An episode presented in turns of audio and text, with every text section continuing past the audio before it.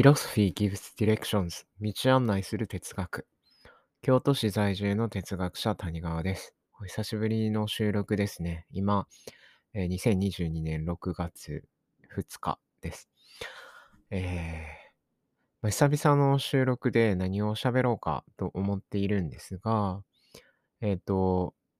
最近、あの、私が、まあ、Twitter をやってるんですけれども、本名でね、で、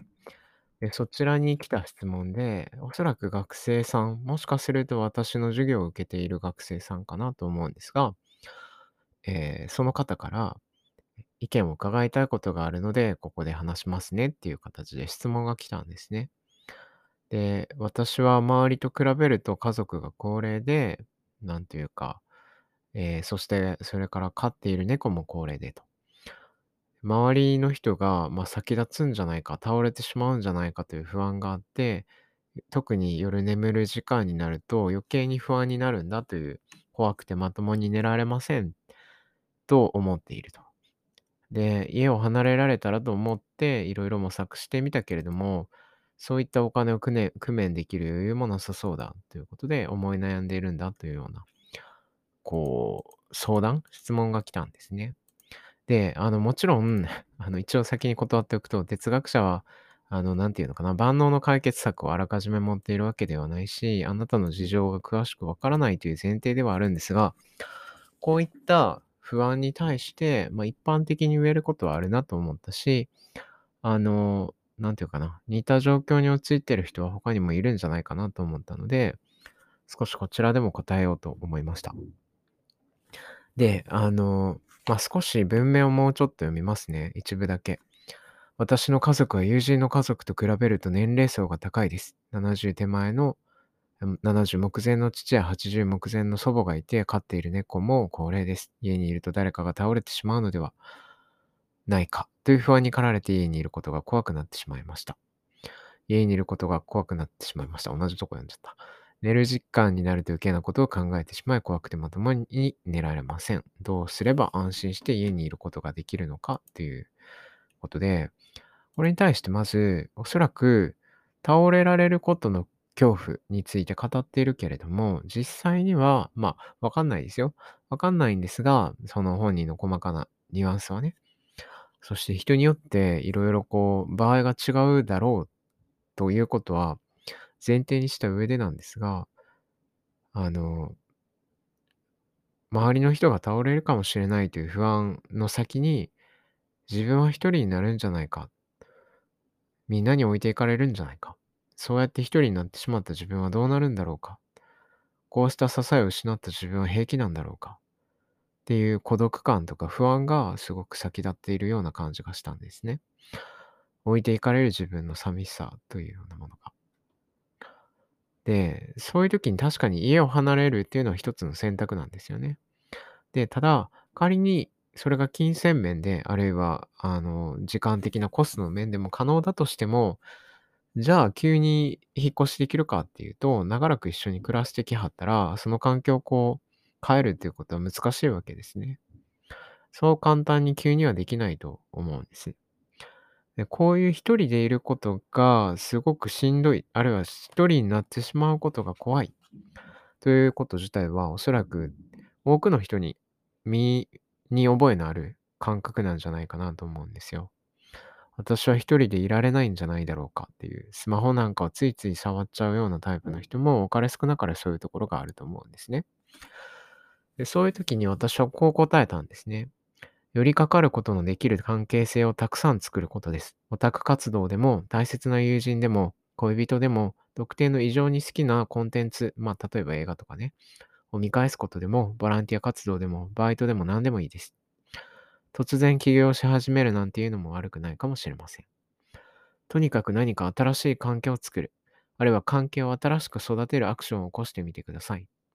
多分あなたの外側を何とかすることによってではなく、まあ、つまり家を何とかするとか、まあ別の新しい家に移るとかそういうことじゃなくて、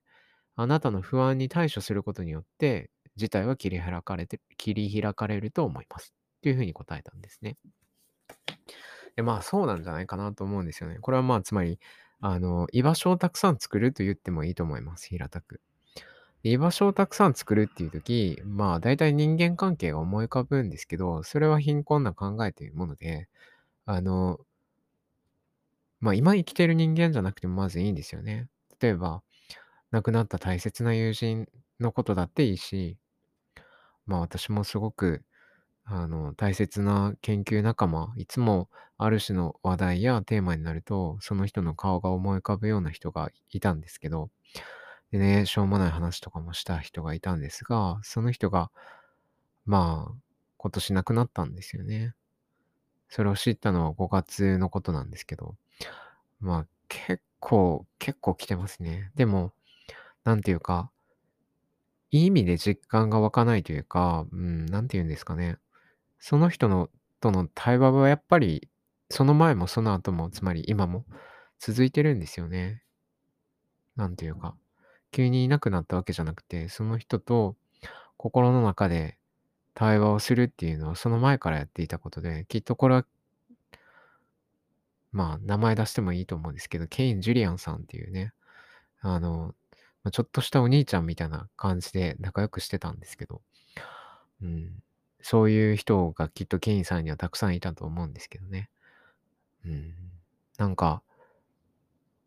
そういうのも私は一つの居場所だと思うんですよね。あの、時々なんか小説なんかでも、何か考え事をするとき仏壇の前に行って拝むっていうような描写を昔読んだことがあるんですけど、まあ、ありふれているとはいえ、そういうのもそうですよね。つまり、